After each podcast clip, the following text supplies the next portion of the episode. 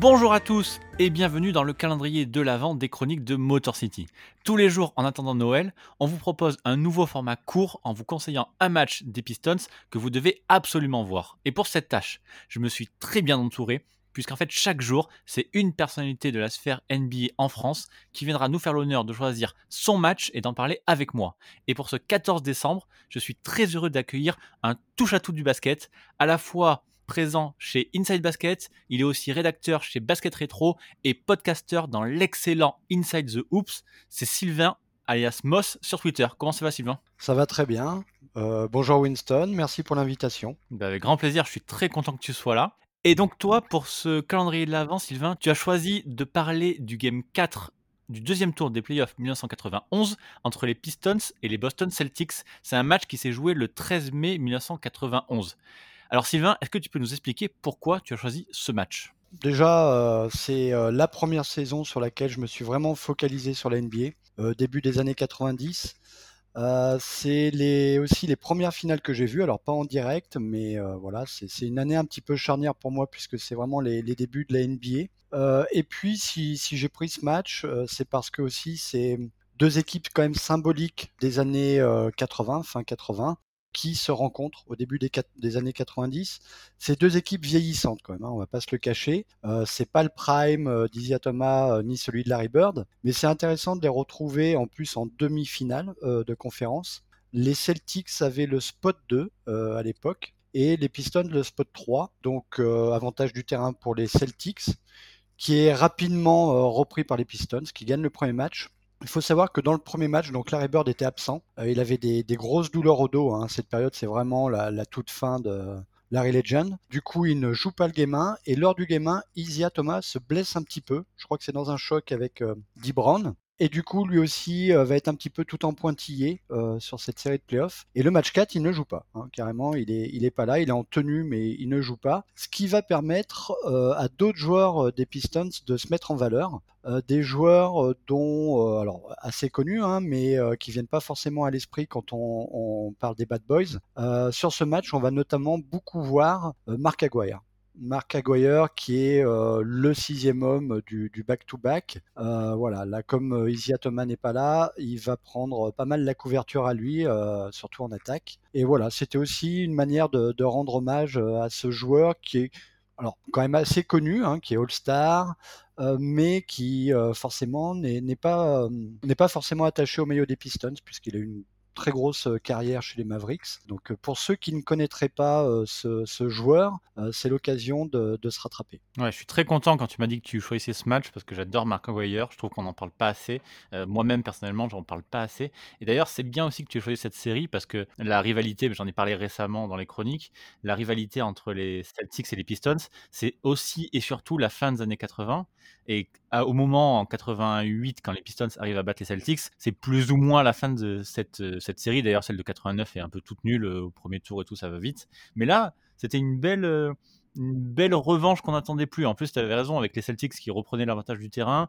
Euh, même si Larry était blessé, il y avait une, sorte de transition qui était en train de se, de se mettre en place. Même si les, les, le trio euh, Parrish, euh, McHale et Bird étaient toujours prépondérant, mais malgré tout, il y avait une petite transition qui était en train de se mettre en place à Boston. Exactement. Euh, notamment, là, dans ce match, vous pourrez voir euh, le regretté Reggie Lewis, euh, qui était considéré un petit peu comme celui qui devrait prendre le, relais de, Larry Bird. il sortait d'une saison à 20 points, c'était vraiment l'espoir des Celtics. Malheureusement, il va décéder, je crois, la saison suivante, malaise cardiaque, hein, si je dis pas de bêtises. il y a aussi Dee Brown, qui, est connu pour avoir gagné un concours de dunk, euh, mais qui est un meneur euh, quand même euh, bien en canne à l'époque. voilà, donc c'est vrai qu'il y, a un renouveau chez les Celtics, c'est un peu une période de transition. Euh, est encore quand même, même s'il est âgé, il est encore quand même très très efficace. Et puis il faut savoir aussi que ces deux équipes avaient pas mal galéré au premier tour puisque les Celtics, eux, sortent les Pacers au terme d'un match 5 où Larry Bird revient après s'être blessé. Enfin voilà, c'est le match mythique de, Larry Bird contre les Pacers. Et les Pistons, eux, avaient euh, pas mal galéré contre les, les Hawks de Dominic Wilkins,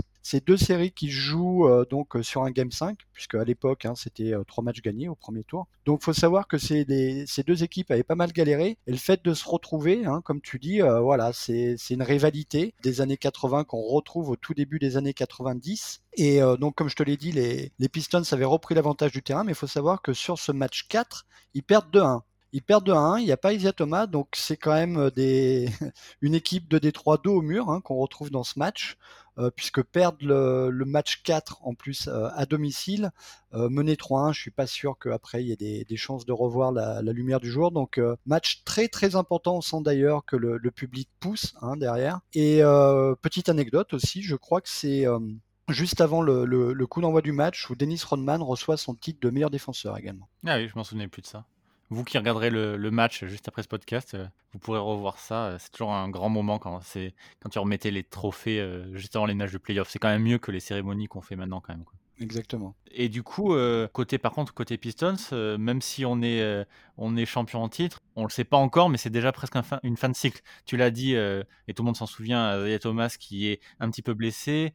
Là, on va s'en sortir, mais on va aller ensuite vers le, la catastrophe face aux Bulls au tour suivant. Ça sentait la fin de cycle. Ouais, ça sentait la fin de cycle. Alors après, les Bulls, eux, euh, justement, sont sur la pente ascendante. C'est vraiment là le, croisement hein, des générations euh, des Bulls de Jordan avec euh, les, Bad Boys de Détroit. C'est là que ça bascule du côté Chicago. Et on, peut aussi se demander si les Pistons n'avaient pas laissé un petit peu trop de plumes justement au premier tour contre les Hawks et aussi lors de cette série contre les Celtics, qui est quand même une série très physique aussi quand même. McHale et Parrish, ils ont beau être vieux sous les panneaux, ça déménage.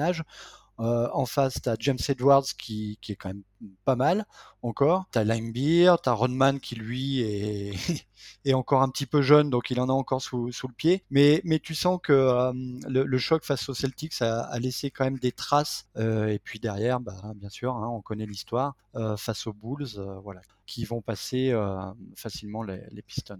Tu as raison aussi, les, jouer les Hawks et les Celtics dans les années 80, début des années 90, ça voulait dire quelque chose. C'était des, grosses équipes bien solides.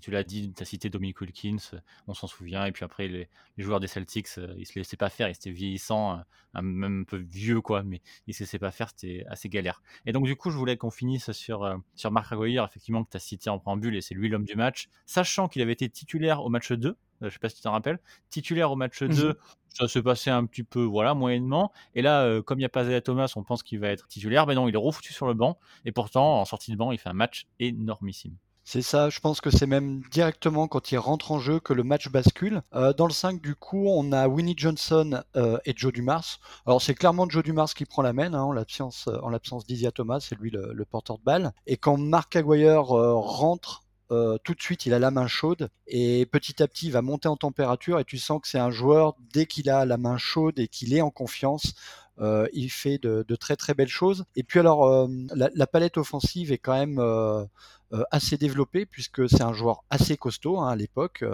Marc Aguirre, donc capable d'enfoncer son défenseur au poste avec des jolis moves pour finir près du cercle. Et puis, il n'hésite pas aussi à, à tirer à trois points.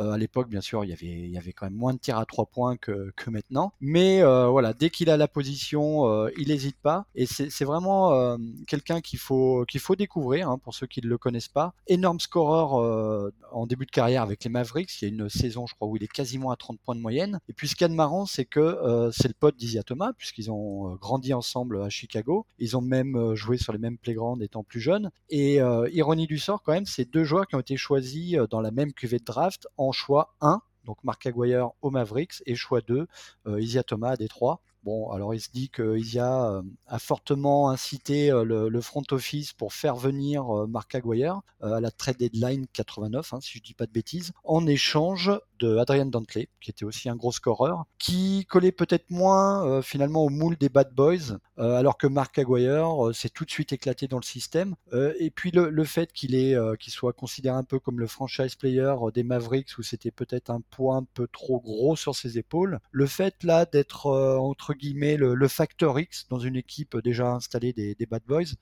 c'est, lui qui, pouvait faire la bascule en attaque, parce que le jour où il met entre 20 et 30 points, ça devient difficile de battre Détroit à l'époque, hein. Ouais, tu as raison de le rappeler, c'est bien que tout le monde s'en souvienne. Mark Aguirre, c'était un c'était un franchise player à Dallas. Il débarque à Détroit et on lui dit: «Bah, écoute, heu, maintenant tu vas être au service d'Isaiah Thomas, tu vas passer derrière Joe Dumars, Bill Laimbeer, il faut qu'il ait ses tickets de shoot, Vinnie Johnson en sortie de banc, c'est aussi lui le patron. Donc toi, tu te mets un peu, heu, à disposition de ces mecs-là et par contre, si tu y arrives, beh, on va être champion» effectivement, c'est c'est ce qui marche parce qu'il avait été, tu l'as dit, double All-Star à Dallas et c'est à Dallas, c'était vraiment un énorme joueur et à Détroit, ça a été un une sorte de super, heu, aujourd'hui on appellerait ça un super role player, mais c'est encore plus que ça. C'était vraiment un un excellent joueur. Il est crucial dans les 2 titres des Pistons. Complètement et puis, heu, il rigole pas en défense non plus, hein. Donc, heu, non franchement c'était le très bon fit. C'était le fit parfait.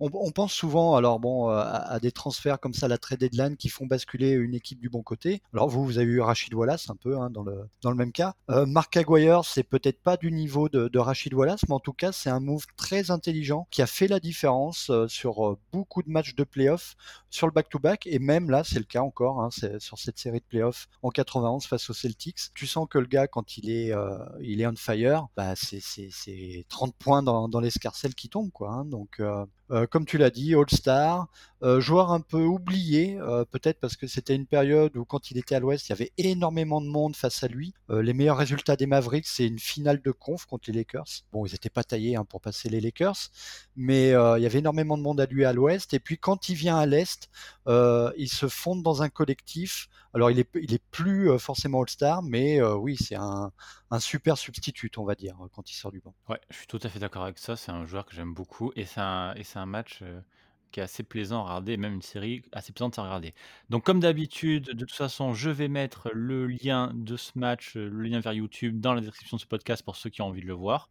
Sylvain, je te remercie. Dis-nous un peu où est-ce qu'on peut te retrouver, te lire et t'entendre aussi surtout? Ouais, alors moi, je mange un peu à tous les râteliers, donc heu, vous pouvez, heu, me lire sur Inside Basket, également nous entendre, heu, m'entendre parce qu'on a un podcast, heu, qui s'appelle Inside the Hoop avec, heu, d'autres passionnés de basket et puis, heu, je fais un papier par mois, j'essaye sur, Basket Rétro où là, c'est, souvent des portraits de joueurs, un peu plus détaillés donc, vous pouvez notamment retrouver celui de Mark Aguirre qui est disponible sur le site. Si vous voulez un petit peu plus loin, sur le le joueur qui a un parcours, heu, vraiment très intéressant, une enfance, pas facile donc, heu, voilà, si vous voulez en en savoir plus, vous pouvez aller sur le site. Ouais et je confirme, il y a des super papiers, toujours très bien illustrés, c'est vraiment, vraiment un régal. Et beh, écoute Sylvain, merci beaucoup, c'est très sympa d'être, d'être passé. Merci Winston, merci à tout le monde, à tous les auditeurs. Merci pour l'invitation. Et bah, avec grand plaisir et donc du coup, je vous retrouve demain pour la suite du calendrier. Bye!